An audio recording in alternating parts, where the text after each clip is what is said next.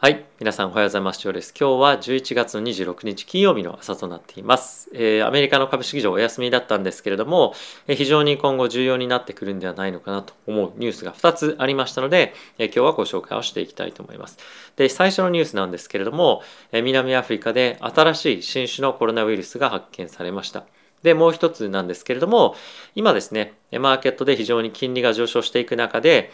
機関投資家と個人投資家の動きがかなり違うような状況になってきていてこれがですね面白いトレンドに今後なるかもしれないので皆さんにご紹介をしたいと思います。で早速1つ目の新種のコロナウイルスの関連のニュースなんですけれどもこちらになります。ブルームバーグの記事になるんですが現在ですね非常に南アフリカを中心とした国々でまた感染を拡大をしているという状況ではあるんですがワクチンはですねあのまある程度送られてはいるんですが接種がですねまだ全然進んでないんですね。で確か35%から40%ぐらいしか接種進んでないんですけれどもこれの理由としてはなかなか保管がうまくいっていないということでいろんな地域とかですねそういったところに対して輸送がうまく行えていないと。でプラスなかなかそのワクチンを、まあ、受けたいというかいうこともえー、いう人もそんなに多くなくてかつ、まあ、そういったいろんな情報がなかなか行き渡らない中で、えー、接種に至らないということが今起こっているそうです。で南アフリカだったりとかアフリカに関しては、まあ、結構ですね、感染症が、他にもいろいろと今例えば HIV を中心としたものだったりとか、あ、あとはインフルエンザも結構流行ったりとかしているので免疫をですね免疫が弱まっている人が、まあ、一定数いると。でそういった人たちに感染したコロナウイルスっていうのは通常の健康な人よりも長くウイルスの滞在ができるんですよね。でそういったことが、多発したことによって今回新しい新種のコロナウイルスが生まれたんではないかと、まあ、経緯としてはそういったことが今注意をされています。で、すでにですね、南アフリカの方で感染されている75%のコロナのコロナ感染者っていうのは新しいこの新種のコロナウイルスというふうに言われています。で、これが今後さらにいろんな国々に広まっていくことによってこれまで開発されていたワクチンがもしかすると効かないんじゃないかもしくは今後はですねこのコロナの新しい新種が出てくる期間っていうのはもっと長くあのかかるんじゃないかというふうに、まあ、思われていたんですよね研究者の間では。ただし思ったよりもかなり早く新しい新種が出てくるというような、まあ、今現状になってしまっているので今後は今の状況では今の新しく出てきた新種を例え抑えたとしてもなかなか世界的にワクチンが広まっていないこのような状況ではまた新たに別の地域で新種が出てきたりとかっていうのが今後想定されることもあってなかなかこのコロナの状況が脱出できないんじゃないかっていうような懸念もあったりとか、まあ、あとはですね現状のコロナのワクチンが効かないかもしれないみたいな懸念っていうのも今後出てくるというふうに言われてます。で実際にバイオンテックの CEO である方からも来年に関しては2022年に関しては現状使っているコロナのワクチンがもしかすると使えないかもしれないので、まあ、新しいコロナの感染あのコロナのワクチンの開発が必要かもしれないというようなコメントも出ていたので、まあ、この辺り注視をして見ていきたいポイントかなと思っております。特に今もうヨーロッパの方では一部の地域国ではロックダウンをしていますしアメリカの方にもですねこういったコロナの感染がさらに拡大していく可能性も、まあ、十分あると。いうこともやはり予想されますので今後この辺りのニュースが、えー、さらに拡散されていくようだったりとか新種のコロナの、えー、ウイルスがですねアメリカで発見されたみたいなニュースがあったりとかするとまあ一旦ちょっとマーケットの、まあ、冷え込みというか下落みたいなタイミングがもしかすると来るかもしれないのでこの辺りのニュースは注視しておくべきポイントかなと思っています。はい、まずはですねいろんな調査が行われることによって現在のワクチンで効くのかどうかっていうところがまずはファーストリサーチというか、まあ、そういったところがおそらく我々が気にするべきポイントだと思うのでまずはその辺りを注意していきたいかなと思っております。はい、で次のニュースなんですが、ウォール・ストリート・ジャーナルのこちらの記事になっております。タイトルがですね、ちょっと若干嫌味な感じではあるんですが、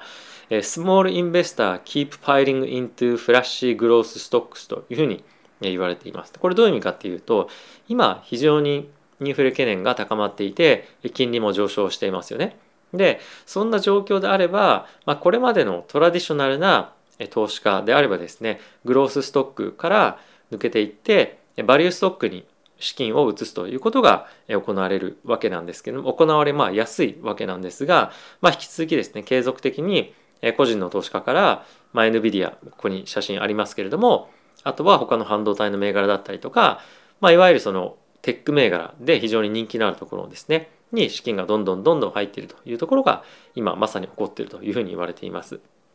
で一応ですねこの記事の中にどんな銘柄に資金が入っているかっていうのが一応こちらにリストとしてあるんですが、まあ、一番はですね AMD だったり NVIDIA、Apple、 Lucid、テスラ、フォード、パランティア、ペイパル、ディズニー、インテル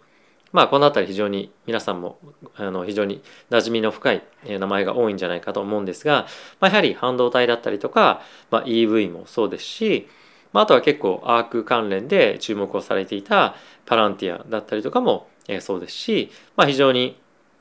まあ、知らない名前ないんじゃないかっていうぐらい皆さんがおそらくご存知の名前だと思います。でこういったところに対して資金が入っている理由なんですが個人化個人投資家ですよねと。でじゃあなんで個人投資家なのかっていうところがもう一つポイントになってくるんですが、まあ、やはり個人投資家としてはそのインフレが、まあ、こういったあのグロース株から資金を抜ける理由として全く見ていないでやっぱりまずは企業の成長性ですよねっていうところだったりとかあとはやっぱり今話題になっているストックが何何なのか株が何なのかっていうところが、まあ、結構重要になっているんじゃないかなんていうふうにも言われています。まあ、ちょっと僕が思ったのはあの、まあ、そういったふうに言っていたのは機関投資家の、まあ、コメントだったりもするんですけれども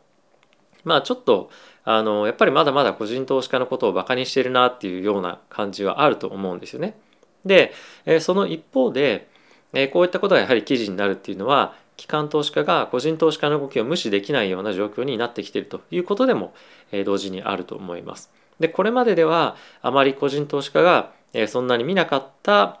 あの何て言うんですかねいろんなマクロ的な要因だったりとかっていうのも見るようになっていますし、まあ、今後の金利の動向っていうのも見るようにはなっていますと。ただしこの中で言われているのは個人投資家が CPI の数値を見てそれでマーケット動くなんてことはまあ全くないに母みたいな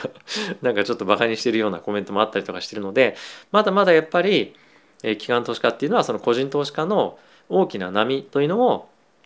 少しですねあのまあ軽視しているところはまだまだあるのかなと思うので今後も個人投資家の、まあ、いわゆる逆襲みたいなのがですねどっかのタイミングで起こったりもしていくんじゃないかなと正直思っています。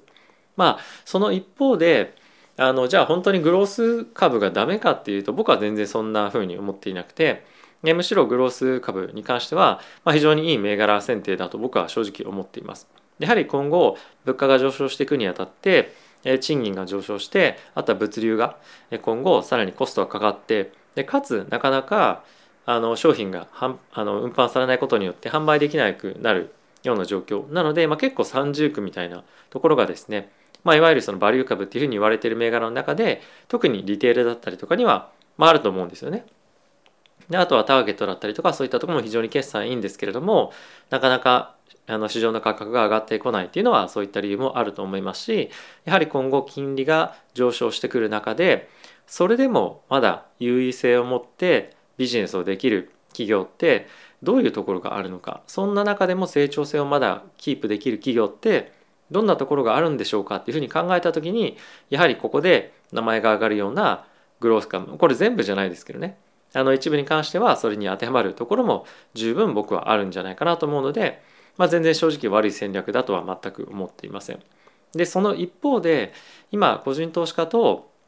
機関投資家の動きが機関投資家はバリュー株へ向かう個人投資家は引き続きグロースストックに資金をま投入するというふうに今動きが起こっている中で結構やっぱりグロース株の動きっていうのはあの結構ものによってはやられてはいるんですよね実際に。なのでグロース株が全部いいよねっていうのはもちろんない中でどこのグロース株に入っていくかっていうのはやっぱり本当に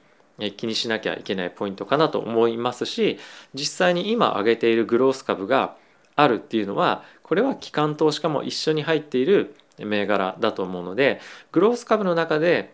えー、ここ3日間、まあ、ていうか今週1週間見てみて、まあ、金曜日もあの少し半日間ありますけれどもここで資金がですね結構抜けているプラス出来高を伴って下落している銘柄はやっぱり気をつけなきゃいけないなっていうのは一つやっぱありますよね。でこの中でもここ最近非常に、えー、注目を集めていたリビアンとか銘柄ありますけれども、まあ、これはおそらく個人投資家が、まあ、いわゆるミーム株みたいな位置づけとして、結構買っていたっていうのもあるんじゃないかなと思っています。なのでどこだったら買ってもいいのかどこは危ないのかっていうのをちゃんと見極めていくことでグロース株に関してもまだまだしっかりパフォーマンスは出せるのかなと思うので、まあ、グロース株イコールダメですよみたいな風潮ではなくてしっかりとあのファンダメンタルをまず見るということこれは、ま、決算を見るよというところもそうなんですけど今のマクロのグローバルな例えば国策となっていますよねこの分野とか EV とかそうですけどもそういった非常に重要なトレンドっていうところもそうですしまたこの今後の時代の中でどこに生活していくところの、まあ、生活の分野の中でも注力していくか例えば車であれば当然 EV になっていきますよね。でそういったところの変化もそうですし、まあ、あとはあのフィンテックの会社であれば、まあ、今までであれば現金使ってたけどそういったところがもっともっと使われなくなるので、えー、そういった企業がいいんじゃないかとかそういう中にも仮想通貨が組み入れられていくよねとか、まあ、大きい潮流を、まあ、しっかりと捉えることができる。プラスそれ例えばメタバースもあるかもしれませんがプラスそれに加えてやっぱり今もうすでにある程度今後数年もしくはすでにもう売り上げがしっかりと計算できるような企業でないとなかなかそのギャンブルみたいにギャンブル性が高い企業に関しては資金が入りづらいと思うんですね。で特にやっぱり機関投資家っていうのはバリエーションをする際に、えーまあ、DCF ですとか、まあ、いろんなものをやっていく中で不透明感っていうのはやっぱ嫌うんですよね。で不透明感っていうのは企業の決算とかでいうと何かっていうと今後本当に成長するのかとか成長のタイミングがもしかすると遅れちゃうんじゃないかとかあと半導体が今非常に不足しているのでそういった観点から開発が非常に遅れるんじゃないかとか商品が作れないんじゃないかっていうような懸念がやっぱり出てきてしまうようなところは特に小さい企業だと物が売れなかったらもう資金がショートして潰れてしまうしかなくなっちゃうじゃないですか。なのでそういった観点も含めて我々は気にしていかなければいけないんじゃないかなと思っております。もうテスラぐらいになったりすると半導体の会社と一緒にチップの構造から何から何まで一緒に計算をして製造するというところもやってるのでまあだいぶ違うと思うんですが小さいところになると、まあ、そんなに売上台数というのもない中でじゃあそんなところに対して、えー、まあチップの設計からはできませんよっていうようなことも十分にまああり得ると思うんですよね普通にそうだと思いますし。なので、まあ、その辺りはどこの企業であれば本当にそういった市場の中でも優位性を持って、えー、経営ができるグロース株なのかっていうのを含めてそこまで含めて考えていきたいと思っております。はい。ということでまた新しい新種のコロナも出てきましたしまたマーケットの一つの不安要因っていうのも出てくるかと思います。これらが本当に重要なファクターとなってくるかどうかっていうのは、まあ、今後様子を見てではあるんですが確実にえ皆さんレーダーの中に入れて注目しているポイントだと思うので一緒にこの辺り継続して追っていきましょう。ということでまた次回の動画でお会いしましょう。さよなら。